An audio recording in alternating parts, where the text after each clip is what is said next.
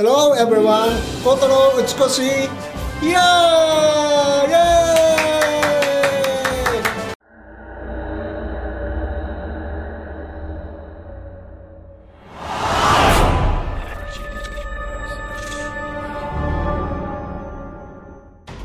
Die schaurige Zeit des Jahres ist mal wieder angebrochen. Wir nähern uns mit Riesenschritten Halloween und auch ich bin bereits in der Stimmung für gruselige, für atmosphärische und für vor allem spannende Videospiele. Eines davon ist vor kurzem rausgekommen. Ich habe es gerade beendet und meine Herren, das war ein richtiger Trip. Ich rede von I, The Somnium Files. Somnium Files ist im Grunde ein Grafik-Adventure japanischer Art, eine Visual Novel mit einem ordentlichen Batzen Detektivarbeit, mit viel Mindfuck-Potenzial in der Story und einem kräftigen Schuss Gore und Splatter. Es stammt aus der Feder von Kotaro Uchikoshi, das ist der Autor und Designer solcher Serien wie beispielsweise Zero Escape mit Klassikern wie Nine Hours, Nine Persons, Nine Doors oder Virtuous Last Reward, wenn man noch weiter zurück zurückgeht, findet man im PC-Lager Geheimtipps wie beispielsweise Remember 11 oder Ever 17. Auch wenn ich mit seinem PC-Output nicht ganz so gut vertraut bin, die Konsolenspiele von Uchikoshi, die habe ich fast alle durchgespielt und muss sagen, seine Art des Storytellings, die trifft wirklich den richtigen Nerv bei mir. Seine Geschichten erzählt er teilweise sehr ausladend und auch verworren. Um die gesamte Tragweite der Story zu kapieren, muss man sie aus verschiedenen Betrachtungswinkeln spielen. Aber wenn dann einmal der Groschen fällt, wenn der Aha-Moment kommt, das ist so ein Gefühl, das kann mir kaum ein anderer Visual Novel Autor als Uchikoshi vermitteln. Selbst solche Spiele wie Danganronpa kommen nur ganz knapp da heran. Dementsprechend freue ich mich eben immer sehr, wenn ein neues Spiel von ihm auftaucht. Somnium Files habe ich mir deswegen auch sofort für die Nintendo Switch geholt, ist auch für andere Plattformen wie PC und PS4 erhältlich und ich habe so knapp 20 Stunden gebraucht, um es komplett mit allen Routen und allen Enden durchzuspielen. Die durchschnittliche Spielzeit wird mit knapp 25 bis 35 Stunden angegeben, aber ich bin auch ein ziemlicher schneller Leser, also nicht grämen, wenn ihr ein klein bisschen mehr braucht. In diesem Spiel schlüpft ihr in die Rolle von Kaname Date. Das ist ein Detektiv der Tokyota Polizei und er wird zu Beginn des Spieles zu einem Mordschauplatz gerufen. In einem verlassenen Vergnügungspark wird nämlich die Leiche einer Frau entdeckt, die nicht nur auf grausame Art ermordet wurde, sondern ihr wurde auch eins ihrer Augen entfernt. Für Date ist das eine persönliche Sache, denn nicht nur kannte er das Mordopfer, er ist selbst vor vielen Jahren Opfer eines solchen Täters geworden. Ihm fehlt nämlich selber ein Auge und dazu leidet er auch noch an Amnesie, ein Plot-Device, was Uchikoshi sehr gerne bei solchen Geschichten verwendet. Und um den Fall zu lösen, müsst ihr nicht nur klassische Detektivarbeit machen, euch also kreuz und quer in Tokio umschauen, mit Zeugen reden, Beweismittel sammeln, sondern wenn manche Leute nicht so redselig sind, habt ihr die Möglichkeit, in deren Träume einzusteigen. Frei nach Filmen wie Inception oder Spielen wie Alandra schickt ihr eine KI, die normalerweise in eurem künstlichen Auge wohnt und als kleiner Mini-Roboter kreuz und quer durch die Gegend springen kann, über ein sogenanntes Sync-Device in das Unterbewusstsein eurer Kandidaten. Diese Traumwelten, die repräsentieren nun den Großteil des Gameplays von Somnium Files. Meist basieren sie auf Locations und Personen, auf die ihr bereits getroffen seid. Nur als Traumwelten ist alles eben etwas abgedrehter und äh, nicht nach klassischer, reeller Logik miteinander verbaut und verknüpft worden. Und äh, da ihr in Personen drin seid, die meist irgendetwas zu verbergen haben oder unterbewusst nicht rausrücken, sind da diverse Sperren, die erstmal durch das Benutzen eines korrekten Items oder das Durchführen einer richtigen Aktion Informationen aufgelöst werden müssen. Mit diesen Gameplay-Parts, da bin ich zu Beginn ganz ehrlich gesagt nicht so richtig warm geworden und es hat einiges an Zeit gebraucht, bis ich mich ans Spielkonzept gewöhnt habe und dann auch verstanden habe, warum das alles so verzahnt ist, wie es ist. Denn man sollte denken, ey, es ist eine Traumwelt, es ist alles ein bisschen abgedrehter. Das heißt, die Experimentierfreude wird nach vorne gepackt und ich darf da fleißig hier und da und überall austesten, um zu sehen, was das für einen Effekt hat. Im Gegenzug aber habt ihr ein sehr festes Zeitlimit, wie da alles stattfinden muss. Nämlich nämlich von der Story aus werden euch sechs Ingame-Minuten vorgegeben und wenn die vorbei sind, dann heißt es Game Over und ihr dürft den Traum nochmal probieren. Again. What?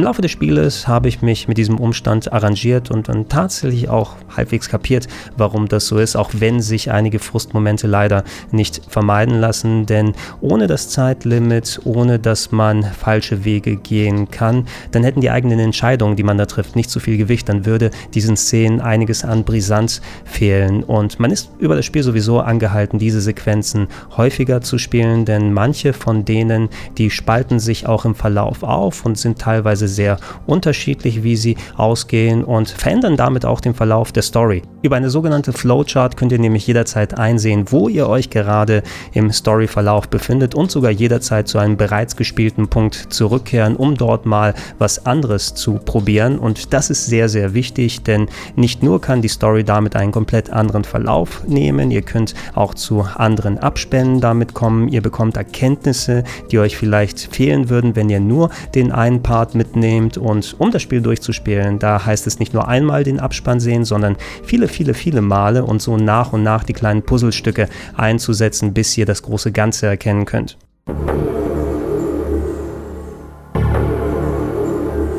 Und wenn wir schon dabei sind, lasst uns mal ein bisschen über die Storyline sprechen. Die wurde in Visual Novel Fankreisen im Vorfeld sehr hoch gelobt, denn da hieß es, dass nach Zero Time Dilemma, was das letzte Visual Novel Game von Uchikoshi war und viele Leute eher kalt gelassen hat, soll Somnium Files wieder ein Return to Form sein. Ein Spiel, was an die Qualitäten von Nine Hours, Nine Persons, Nine Doors oder Virtuous Last Reward anknüpfen kann. Und das ist wirklich ein Brett von einer Aussage, denn das waren die besten Titel, die Uchikoshi gemacht hat. Ich habe es jetzt, wie gesagt, auch komplett durchgespielt, habe mal eine Nacht drüber geschlafen und es sacken lassen. Und ich würde sagen, für mich persönlich kommt es nicht ganz an die eben genannten Spiele an, weil es auch eine Handvoll Elemente hat, die ich finde vielleicht ein bisschen besser oder eleganter hätten gelöst werden können. Nichtsdestotrotz aber ist es eine qualitativ hochwertige Geschichte, sogar eine, die trotz des vielen Mindfucks einigermaßen nachvollziehbar bleibt. Und das finde ich persönlich immer sehr wichtig, wenn du solche Games spielst. Und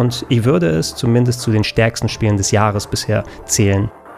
Die wahre Stärke des Spieles sind mal wieder die Charaktere, die rein visuell vielleicht ein bisschen klischeehaft wirken können. Da habt ihr beispielsweise so einen prototypischen Anime- und Manga-Nerd oder ein Popsternchen, was bei jeder Gelegenheit anfangen möchte zu tanzen und zu singen. Wenn ihr sie aber nach und nach kennenlernt, dann offenbaren sie auch, dass sie vielschichtig sind, dass richtige Personen dahinter stecken, vor allem wenn sie mit den teilweise echt krassen Szenen konfrontiert werden, die ihnen im Laufe des Spieles passieren können. Damit reingezählt spielt natürlich auch Kana Medate als eure Figur. Der ist schon eine ziemliche Type und hat vor allem mit Aiba, der KI aus eurem künstlichen Auge, mit der ihr in den Traumwelten unterwegs seid, auch einen ganz, ganz speziellen Rapport, der teilweise ein bisschen kratzbürstig sein kann, dann aber wieder humorvoll und emotional. Der geht über das ganze Spektrum hinweg. Eine Eigenschaft gibt es aber bei Date, die hat mich ein bisschen rausgerissen und ich denke, das wurde in Sachen des Humors, der Abwechslung reingetan, damit das alles nicht zu düster und grausam wirkt. Denn Date, der ist ein ziemlich notgeiler Bock und in vielen Diskussionen geht es um seine Vorliebe für Pornohefte und die wird teilweise sogar zum Plot-Device innerhalb der Geschichte. Ich dachte, als das das erste Mal passiert ist, okay, das ist so ein kleiner Gag und das wird vielleicht irgendwie referenziert, aber nein, es kommt mehrfach vor und äh, das wirkte für mich fast wie so ein Fremdkörper. Dann kann Uchikoshi wohl nicht aus seiner Haut und der baut solche Kleinigkeiten immer wieder gerne ein. Die fand ich, wie gesagt, nicht ganz so gelungen und das hätte meines Erachtens nicht in der Form drin sein müssen. Aber es war jetzt auch nicht so heftig, dass ich sagen würde, dass das Spiel darunter sehr groß gelitten hat. Ansonsten ist die Geschichte aber ein spannender Thriller und wie bereits gesagt auch mit einem recht hohen Gore- und Splatter-Faktor ausgestattet. Ihr dürft wirklich nicht zimperlich sein, was Sachen mit Augen angeht. Ähm, schaut euch vielleicht im Vorfeld nochmal die Augenoperationsszene aus Dead Space 2 äh, ein paar Mal hintereinander an, um euch da abzuhärten.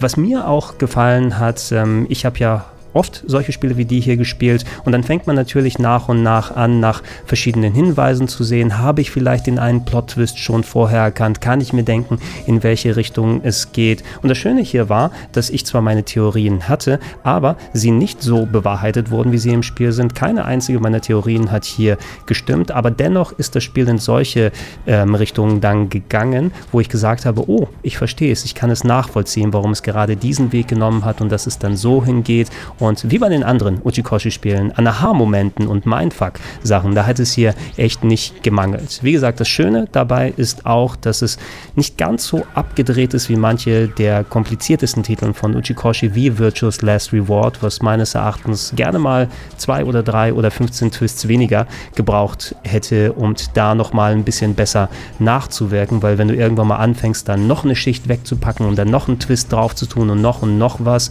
und ein paar unglaubwürdige Sachen, dann wird es ein bisschen schwieriger. Aber hier bin ich eben einigermaßen gut dran geblieben. Es ist vielleicht ein klein wenig verwirrend, wenn man in den Storysträngen hin und her springt, ähm, vor allem wenn man weiter im Spiel vorangeschritten ist, da diese Timelines auch teilweise sehr unterschiedlich voneinander verlaufen. Und Moment, ich habe den Part gerade beendet und ich muss jetzt auf die andere Stelle, aber da sind die Personen noch am Leben oder da ist das mit denen noch nicht passiert. Also ein bisschen mitdenken und akklimatisieren ist immer nötig, aber bis zum Ende hat die Geschichte eigentlich meine Aufmerksamkeit aufrechterhalten und ich würde auch sagen, hey, gerade im Jahr 2019, da gibt es nicht so viel Besseres als das hier.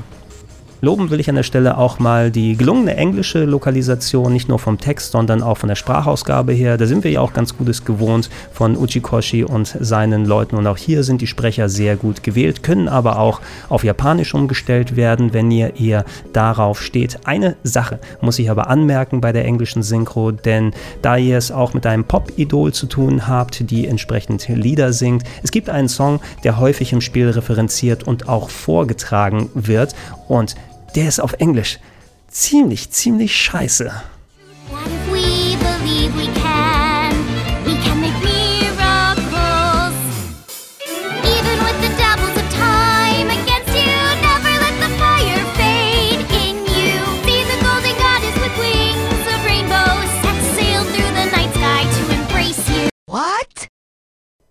Zwei kleine Wermutstropfen möchte ich auch noch erwähnen zum Abschluss. Zu einem, es gibt eine Handvoll Actionsequenzen, die sich aber auf ein paar Quicktime-Events und ein bisschen Bewegen von dem Fadenkreuz runterdampfen lassen. Spielerisch waren die nicht besonders spannend und auch eher langwierig. Da hätte ich persönlich eher darauf verzichtet und zeigt mir von mir aus eine Cutscene. Mehr müsste das nicht sein. Und zu anderem ist das die technische Performance der Switch-Version, für die ich mich entschieden habe, weil ich solche Visual Novel Games gerne auch unterwegs spiele. So habe ich es bei den Vorgängern von Uchikoshi gemacht, die ich hauptsächlich auf der Vita dann unterwegs gezockt habe. Hier ist es jetzt so ausgegangen, dass ich meist am heimischen Fernseher gespielt habe und egal ob dockt, egal ob unterwegs, die Performance der Switch ist teilweise nicht besonders gut. Ähm, alle Figuren werden hier durch Polygonmodelle dargestellt, aufwendig animiert, selbst in den Porträts, wenn sie miteinander reden. Und ähm, das bedeutet, wenn mehrere Porträts zusammenkommen, vor allem wenn eine Figur referenziert wird, die nicht gerade in dieser Location ist, wird die nochmal reingeladen mit einem anderen Hintergrund